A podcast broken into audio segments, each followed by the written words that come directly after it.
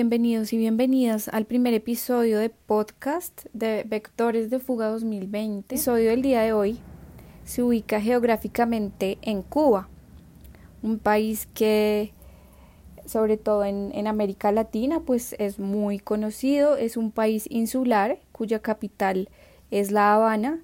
Para el año 2019 contaban con 11.338.000 138 habitantes. Hoy voy a retomar la vida artística de dos personajes cubanos, Georgina Herrera y Nicolás Guillén. Estos dos personajes son claves en el mundo de la literatura cubana.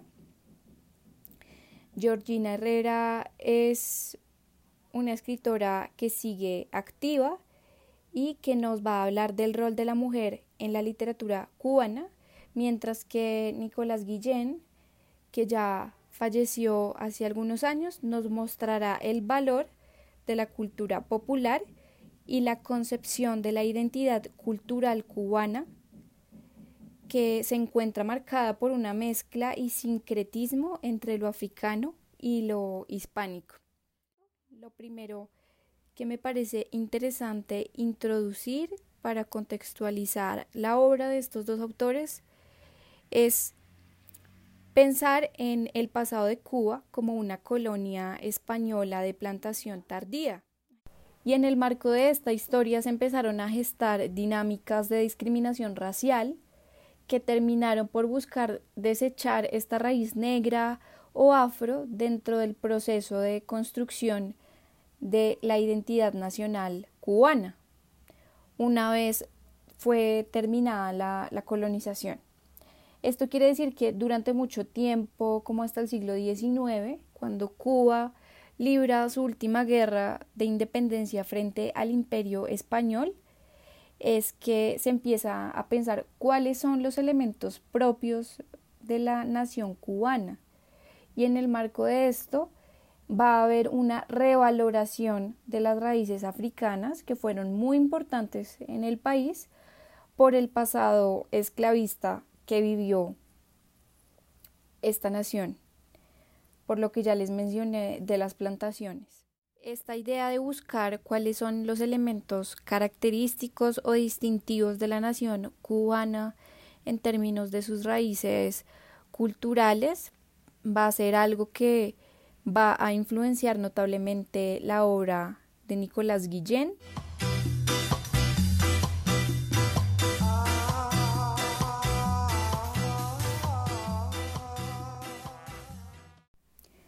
Dentro de la obra de Nicolás Guillén es muy importante el tema de las raíces populares cubanas, que va a ser algo que él va a querer rescatar a partir de su poesía, pero es muy importante para entender este tema que tengamos siempre presente uno de los rasgos característicos que para él constituye la cultura popular y esta característica es la oralidad.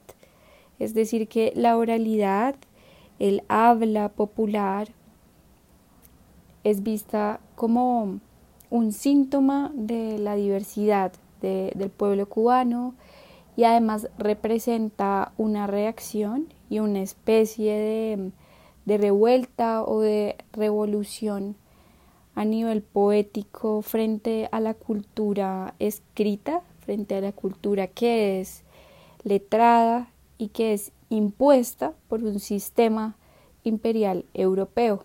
Entonces, en ese orden de ideas, la tradición oral y la narrativa oral son más cercanos al espíritu nacional cubano, mientras que la lengua escrita no es desechada por completo, ni mucho menos, sin embargo es vista por estos movimientos de vanguardias del siglo XX y también el movimiento de la poesía negra al que hace, del que hace parte Nicolás Guillén, es vista esta lengua escrita como la lengua del amo, como una lengua que es abstracta, que es alienante.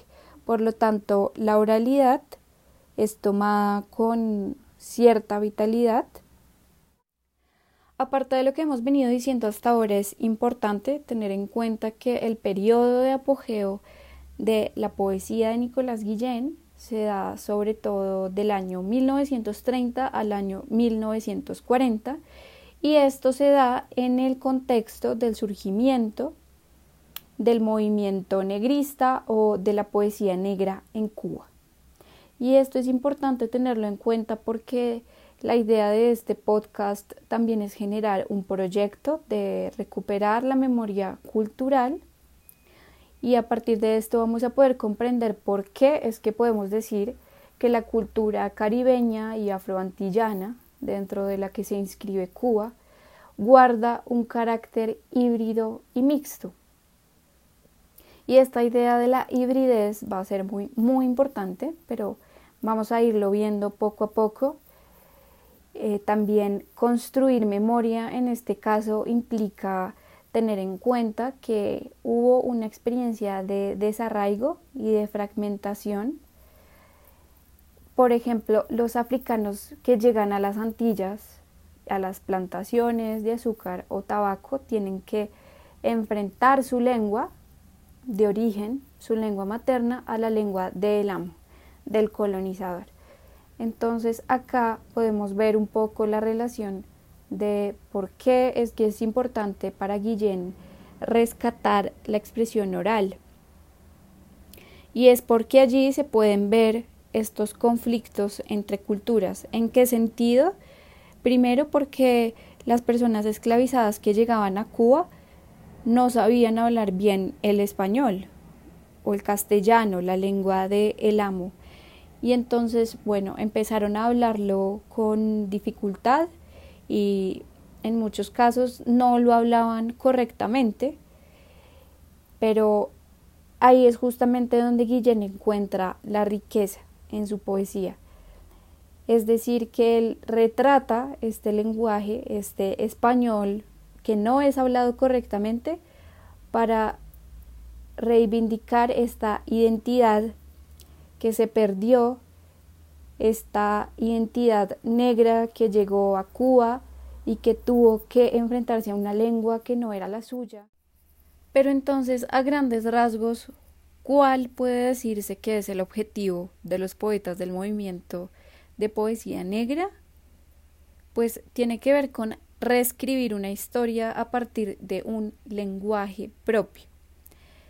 Y creo que sin lugar a dudas es complejo pensar cuál es el lenguaje propio. ¿Por qué? Porque desde siglos atrás en esta región ha habido el encuentro de culturas, la europea, la nativa, porque antes de la colonización existían indios caribes y taínos que ocupaban las áreas extensas de las Antillas mayores y menores. Y también posteriormente hubo una llegada masiva de esclavizados africanos. Entonces, después de un tiempo en el que empiezan a convivir estas perspectivas y cosmovisiones es difícil hablar de un lenguaje propio porque ya ha habido un proceso de intercambio y de, de mezcla, de hibridación.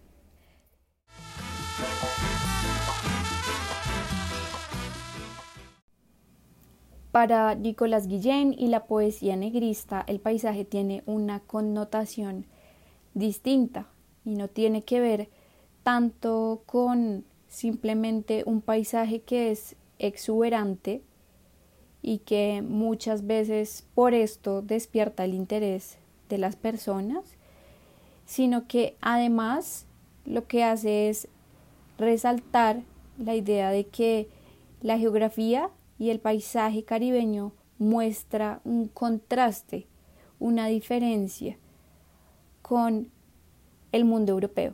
¿En qué sentido? En que el paisaje caribeño no se encuentra domesticado, es rústico, no se encuentra vigilado ni codificado en una idea de progreso como, como en el mundo europeo. En ese sentido, el paisaje es más que un elemento decorativo.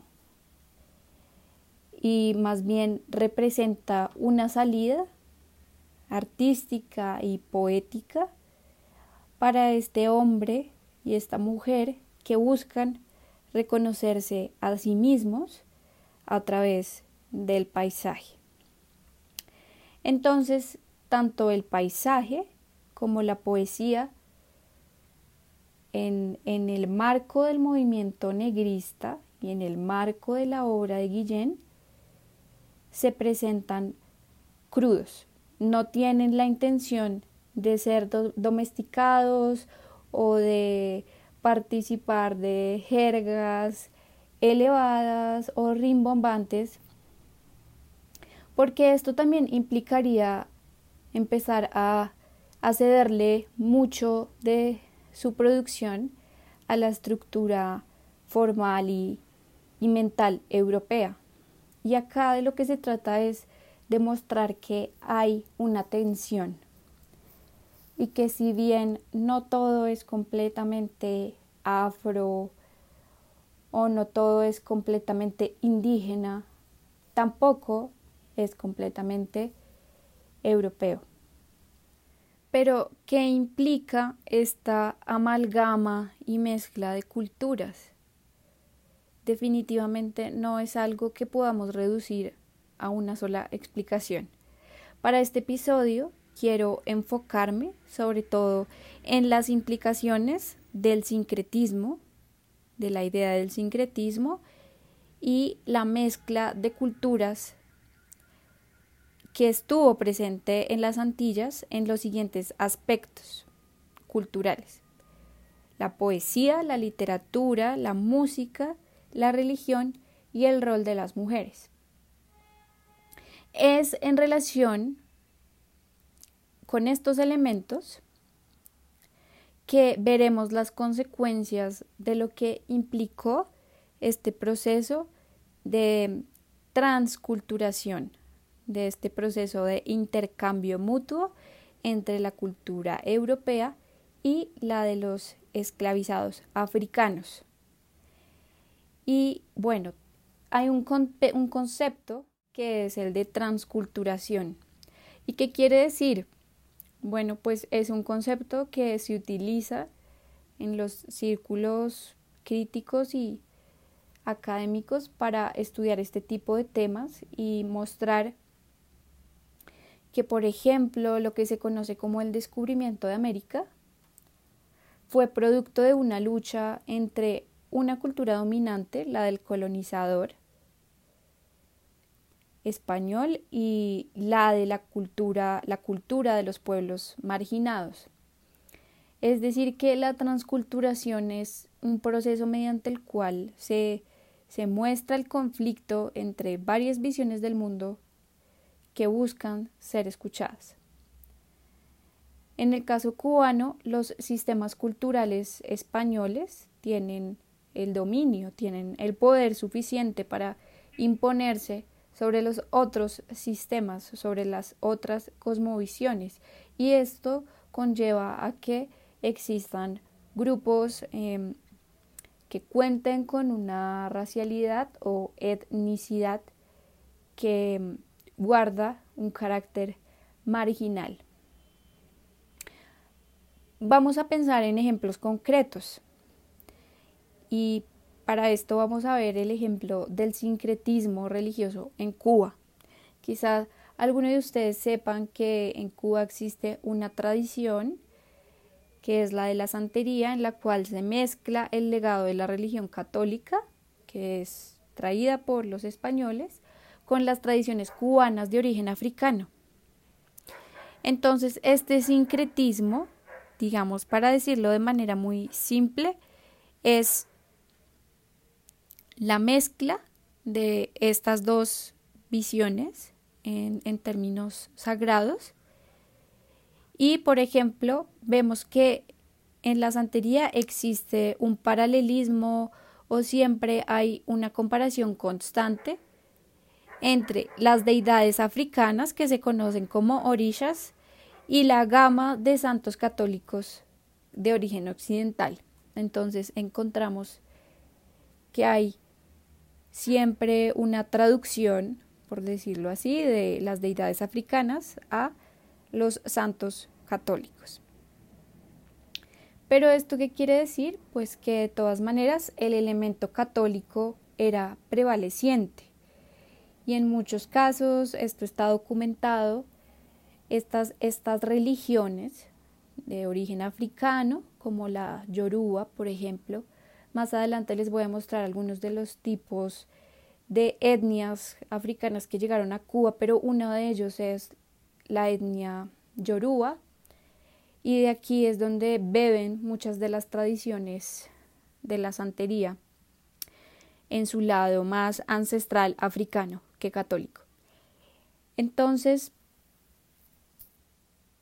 cabe añadir acá que, por ejemplo, hasta cierto punto hubo una persecución hasta hacia los ritos de que tenían esta connotación yoruba. Muchas veces eran interpretados más como un folclore, pero no tenían el estatus de religión, digamos, con todas las letras, ¿no? Como sí lo tenía la religión católica. Y esto fue evidente en muchos casos en visitas que hacía el papado o el papa de ese entonces, digamos durante el siglo XX a Cuba y trataban este tipo de religiones como ritos, como pseudo religiones, pero no les conferían un espacio dentro de la religión católica, un espacio de legitimidad. Sin embargo, este tema religioso lo exploraremos más adelante con mayor detalle porque es muy interesante cuando hablemos de la obra de Georgina Herrera, que sí se toma muy en serio este tema de la religión y además le da un giro inesperado. También otro ejemplo de la transculturación, ¿cuál podría ser? Lo podemos ver en el terreno de la música. En el terreno de la música, en el territorio cubano, también hay un proceso de transculturación en el sentido en que la música urbana cubana es reflejo de la criollización o de un proceso de hibridación entre la cultura de los colonizadores españoles y los elementos eh, rítmicos de la cultura musical africana. De hecho, para ser más específicos, en este punto podemos ver que la danza urbana más importante que deriva del fenómeno de hibridación y de transculturación es la contradanza habanera.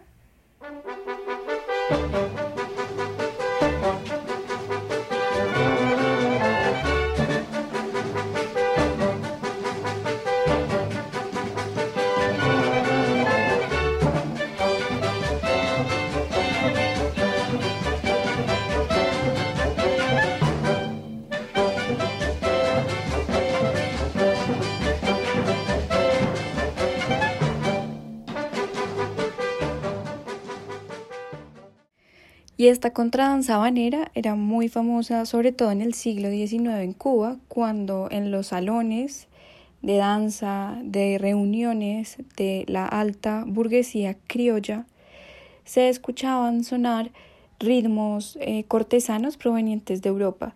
Y en, esa, en ese encuentro de los cubanos con la música europea de salón, empezaron ellos a imprimirle sus propias particularidades rítmicas y culturales a la música exportada desde afuera y entonces la transformaron en la contradanza habanera.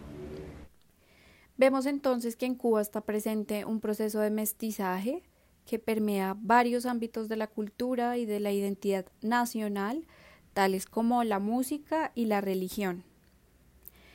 Ahora, la poesía también se vio influenciada de estos procesos de transculturación, porque vamos a ver un ejemplo muy concreto y es que la estructura poética conocida como décima octosilábica o espinela pasó a ser la métrica favorita de muchos de los poetas cubanos del siglo XIX y XX. Digamos que esta métrica, esta forma poética venía heredada de clásicos españoles, por ejemplo, pensemos en Lope de Vega, y al mismo tiempo fue adoptada por la poesía mulata y la poesía negrista de la que hacía parte Nicolás Guillén. Entonces, la décima octosilábica era el común denominador de la poesía del siglo XIX y XX en Cuba y esta estructura, como les mencionaba, fue heredada de los españoles. También las formas musicales de la época se adaptaron a esta espinela o décima octosilábica. Unos ejemplos cuáles son el punto guajiro, la trova cubana. Estos dos ritmos en particular hacían también parte del género de la música campesina. Es decir, que el mensaje de esta música tenía, digamos, un paisaje no domesticado, un paisaje rústico, unos modos de vivir muy propios del campesinado en la escena rural y sin embargo su métrica, su forma en la composición musical apelaba a la estructura formal heredada de los españoles. Entonces acá ya empezaba a haber un, un proceso de fusión y de intercambio. Entonces esta música campesina expresaba una temática bucólica y era un canto al paisaje. Se pueden apreciar estos elementos de origen español, también porque hubo partes en Cuba, justamente donde nacen eh, la trova y el punto guajiro, en los que hubo marcada llegada de migrantes de origen andaluz y canarios. Entonces hubo una fuerte interacción entre elementos de esta cultura andaluza y canaria con los elementos de la cultura cubana.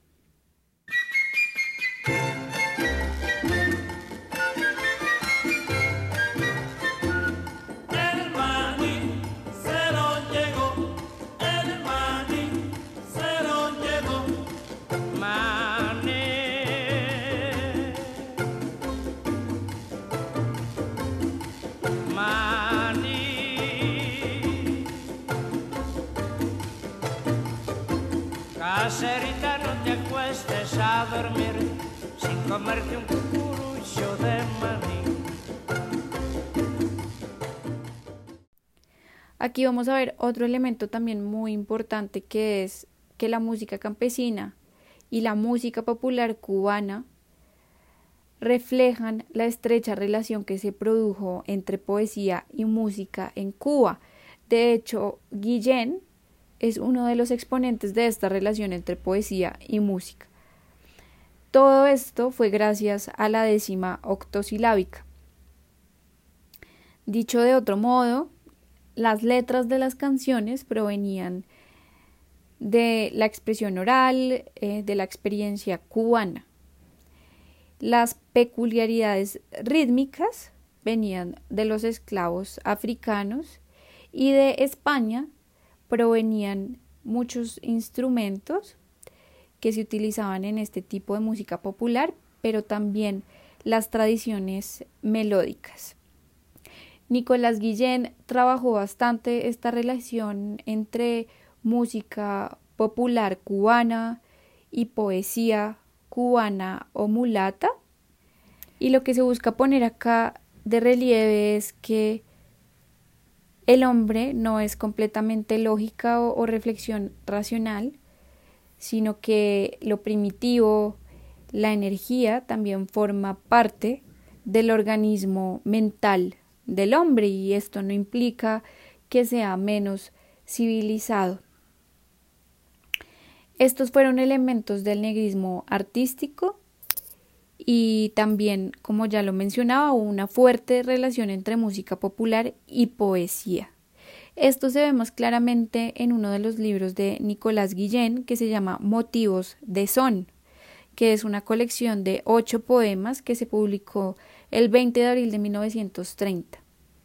Como de alguna manera se aludió antes, durante los 30 y 40 fue el momento de mayor surgimiento del autor, y también fue el periodo de oro de la poesía negrista.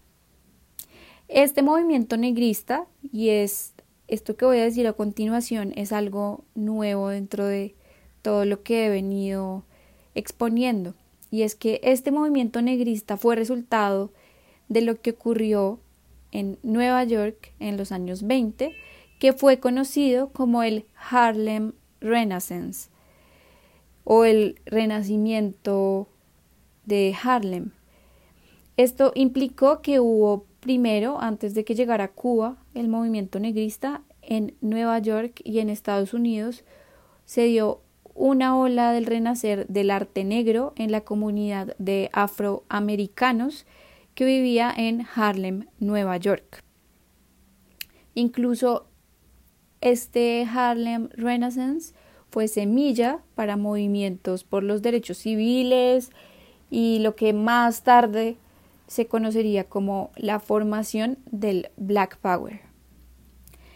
Entonces, lo que pasó en Cuba fue que hubo una, digamos que se retomaron las banderas de este movimiento del Harlem Renaissance y, y lo que se hizo fue revalorar la cultura mulata y la cultura local cubana. ¿Esto qué implicó? Entender y defender la mezcla de diversas expresiones africanas que perduraban desde la esclavitud en Cuba. ¿Por qué? Porque el mundo negro y mulato fueron tradicionalmente denigrados por la sociedad blanca criolla de la isla cubana. El libro Motivos de Son, que les mencionaba hace un momento, muestra referencias continuas a los elementos y a los procedimientos musicales de uno de los tipos de música cubana en la que la fusión de lo afro y lo español tuvo más importancia, que es el son. El, el son se caracteriza por tener el uso de instrumentos como el contrabajo, la trompeta, el guiro, el bongo, etc. Y asimismo, lo que hay que ver es que Guillén lo que hizo fue superponer a los elementos literarios los procedimientos musicales, sobre todo de origen africano. Entonces lo que hizo fue explorar el son, el son cubano, en la poesía e imitar los procedimientos musicales en la estructura poética. En otro orden de ideas, desde el punto de vista etnológico, que como ustedes sabrán es uno de los enfoques de este podcast, el son cubano integra, es una mezcla de elementos culturales muy diversos. Es capaz de difundir, perdón, de fundir elementos y contrastes en ámbitos como la raza, la lengua, la clase social y también permite la fusión de un estilo criollo, un proceso de fusión que es lo que Guillén denomina mulato. El son entonces sería el exponente sonoro más sincrético.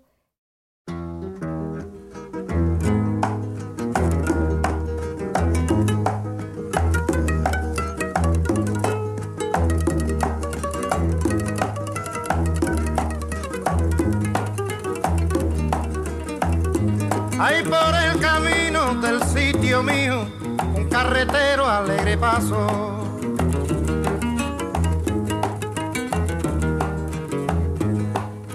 Y.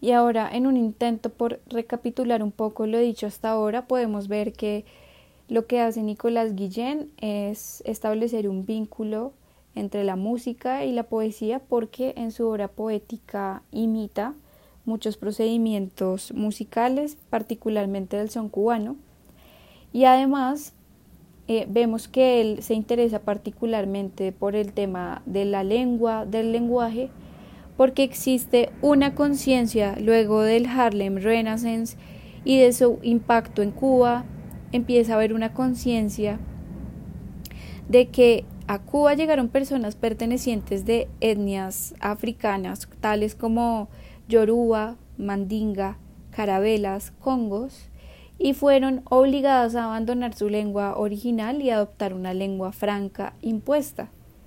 Entonces, esto implicó que durante mucho tiempo en Cuba no hubo un interés por reconocer los lenguajes de origen africano y se consideraba que no merecían estudio por parte de los blancos.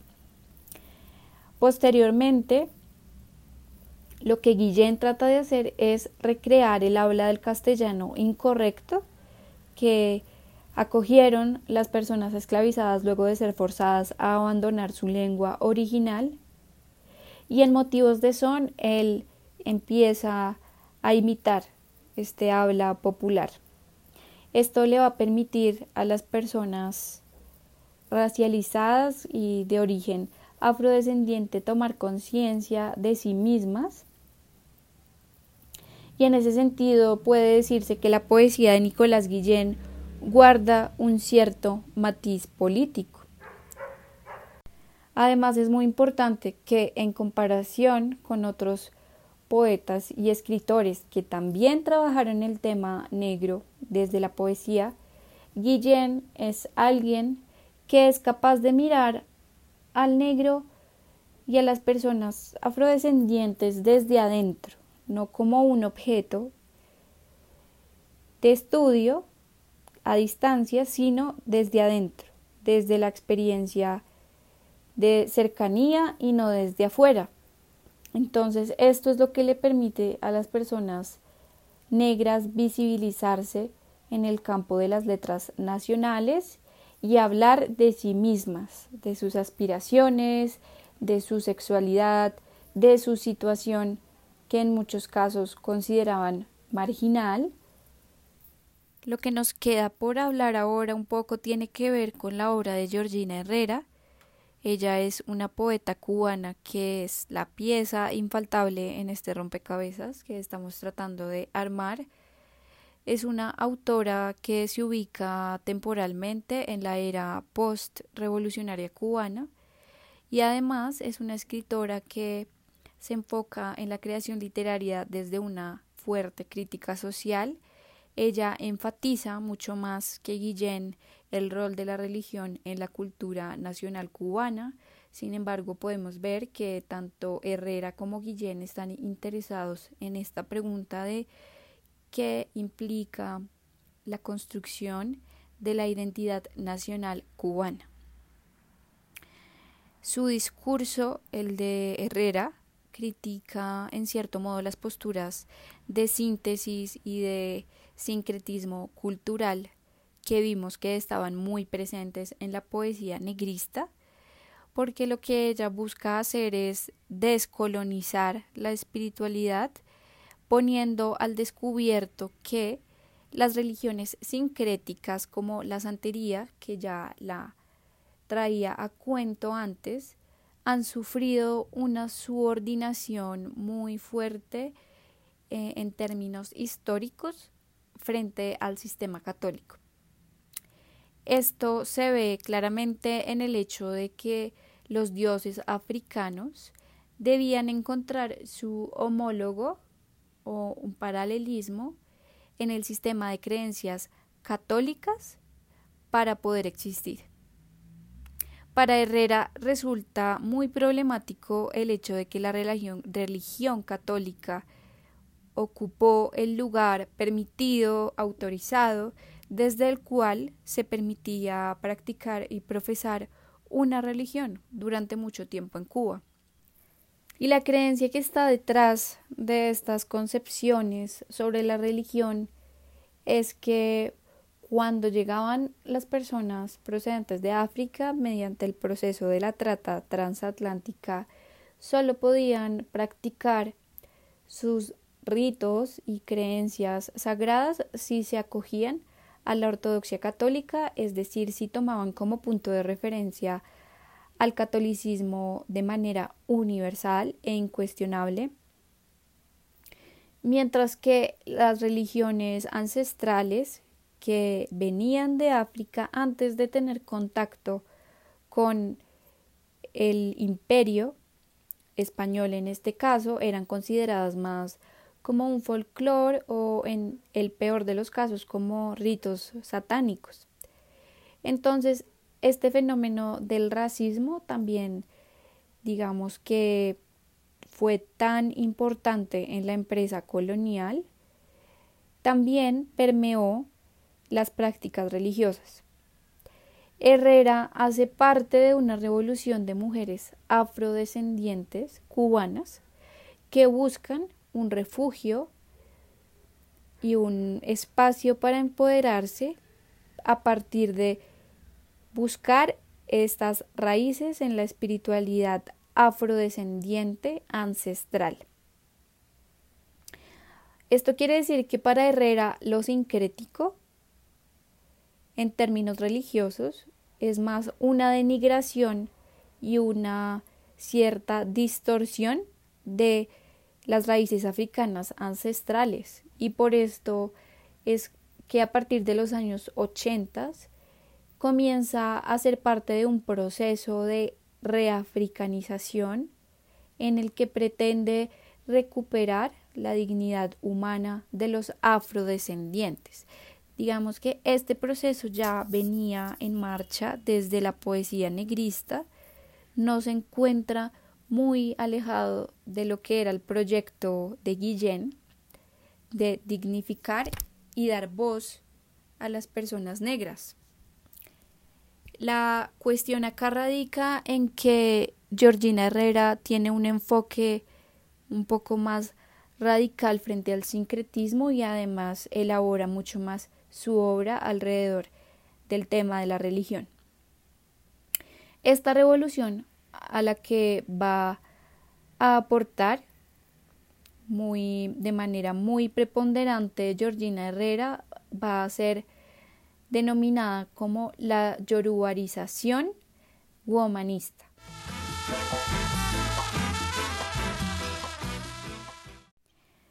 Este movimiento lo que propone es llevar a cabo un acercamiento en Cuba hacia las raíces culturales y las prácticas religiosas ortodoxas africanas, siempre teniendo en cuenta que la esclavitud dejó tras de sí una gran cantidad de prejuicios que hacían que se mirase a África como la tierra sin historia y sin valores.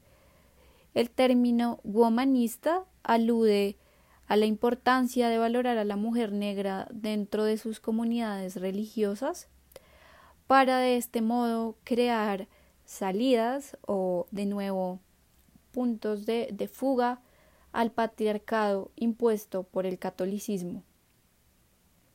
Resulta que en las concepciones católicas y el sincretismo presente en religiones como la santería, la mujer negra es vista desde muchos estereotipos negativos. Dentro de estos, pues es vista como fuente de pecado. Por esto, para Herrera es muy importante transformar a las mujeres y convertirlas en inspiración para otras mujeres. Entonces, todo lo que hemos venido diciendo se ve para entrar un poco más ya en materia de su obra. Se puede ver todo esto en el poemario titulado África de Georgina Herrera. Allí es donde esta autora dota a la mujer de una presencia fuerte, una presencia positiva, que deja de estar subordinada en el ámbito espiritual también se muestra un orgullo étnico, un orgullo de ser una mujer negra y de tener unas raíces. Y esto resulta muy interesante porque también en el poemario África aparecen resaltadas las deidades afrodescendientes femeninas conocidas como orillas y dentro de estas aparecen algunas nombradas como Oya, Oshun y Yemaya. Estas diosas son presentadas como modelos de lucha, de actividad y de poder. Y aquí vamos a encontrar un elemento, una discusión clave, y es que se recuperan modelos de feminidad muy diferentes a los de la pasividad y de la sumisión que muchas veces está presente en la, en la concepción católica, por ejemplo, que rodea a la Virgen María Católica. Entonces lo que es importante entender acá es que África, que es la tierra natal de los esclavos, empieza a ser vista, por lo menos desde esta autora, como un espacio sagrado, en el cual la mujer cubre un rol absolutamente fundamental porque es la encargada de cuidar las tradiciones espirituales. Entonces, esta poeta ofrece una perspectiva a través de sus poemas en la cual lo que se trata de hacer es de educar a las mujeres para que sean protagonistas de sus propias historias y para que no solamente sean acompañantes y no sean solamente servidoras de sus hombres. Existen también otros poemarios, aparte de África, como uno denominado Despidiendo el duelo de Rosa Parks. Este resulta particularmente interesante, al menos para mí, ya que en él aparecen mujeres negras, africanas y cubanas que resistieron y han resistido a la esclavitud y a la colonización étnica. También, obviamente, a la dominación patriarcal, porque la dominación colonial está íntimamente emparentada con la dominación patriarcal. Por ejemplo, en este poemario, Despidiendo el duelo de Rosa Parks, se habla de Fermina Lucumí, ella fue una esclava dirigente que estuvo inmersa desde el liderazgo en la primera sublevación organizada que hubo durante el periodo de la colonia en Cuba en el año 1843. Nuevamente, y quiero destacar mucho esto, las mujeres son vistas como inspiradoras de resistencia, como un reflejo de las orillas de las diosas que mencioné previamente. Y bueno, un poco en otro orden de ideas es también muy importante que Herrera quiere insistir en el olvido al que ha sido relegada la mujer negra en cuanto a su contribución a la lucha nacional para la consecución de los derechos civiles. Entonces Herrera propone una neoafricanización, una reafricanización a nivel cultural. ¿Para qué?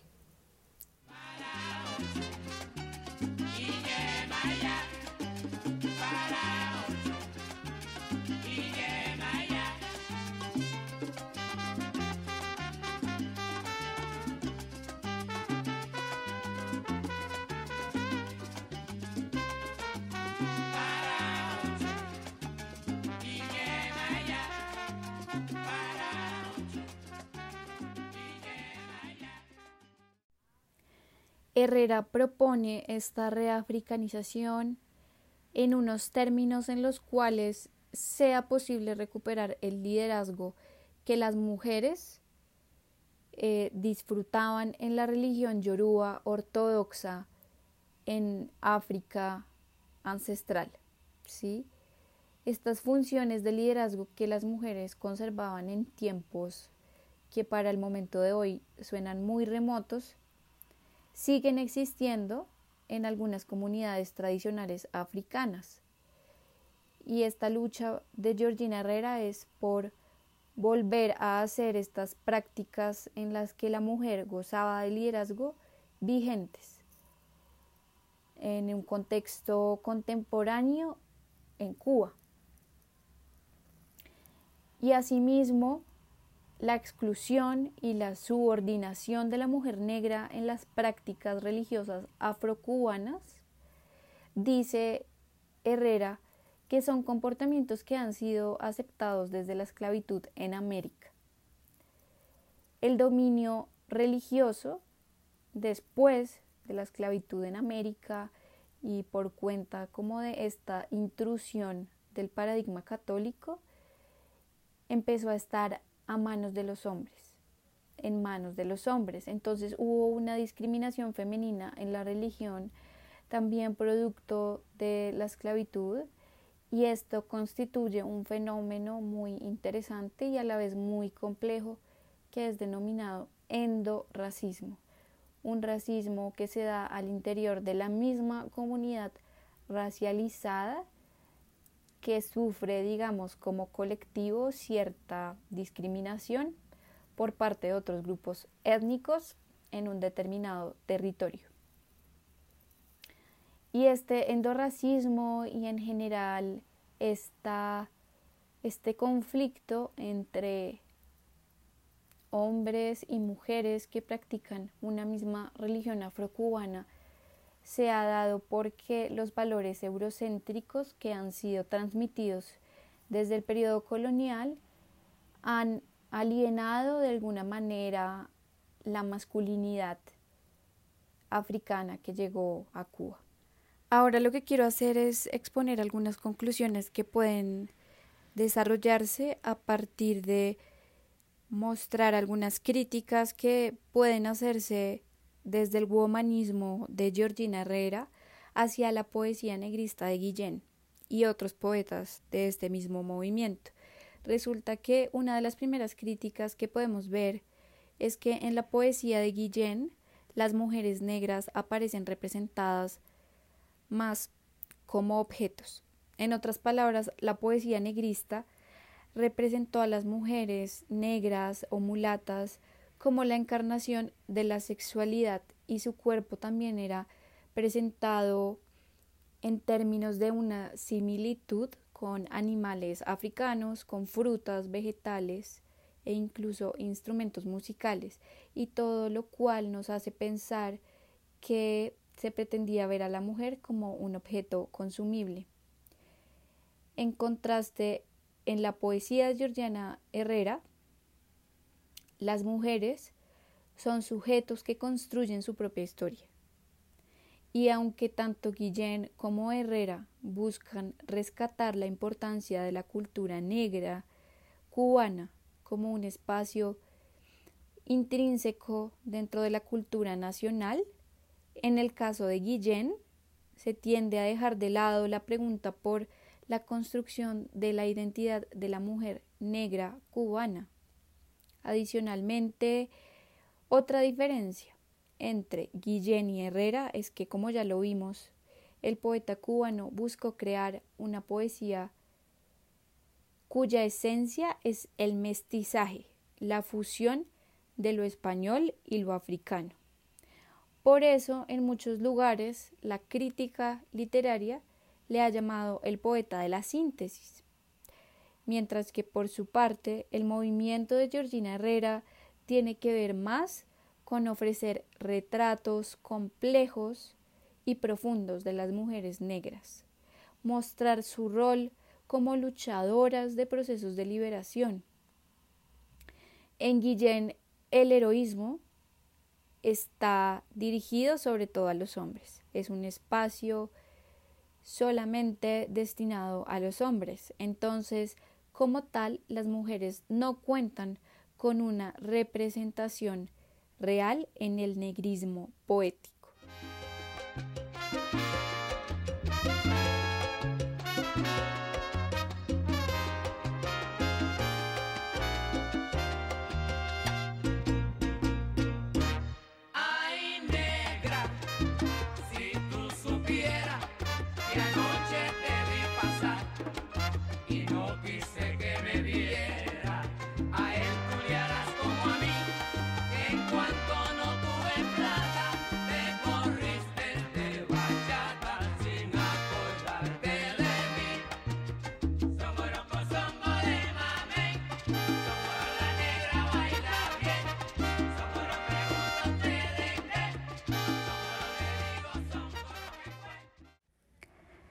Canción que acabamos de escuchar es interpretada por Héctor Lavoe y se llama Songoro Songo, pero en realidad se trata de un poema escrito originalmente por Nicolás Guillén y que se encuentra consagrado en su libro Motivos de Son que mencioné previamente.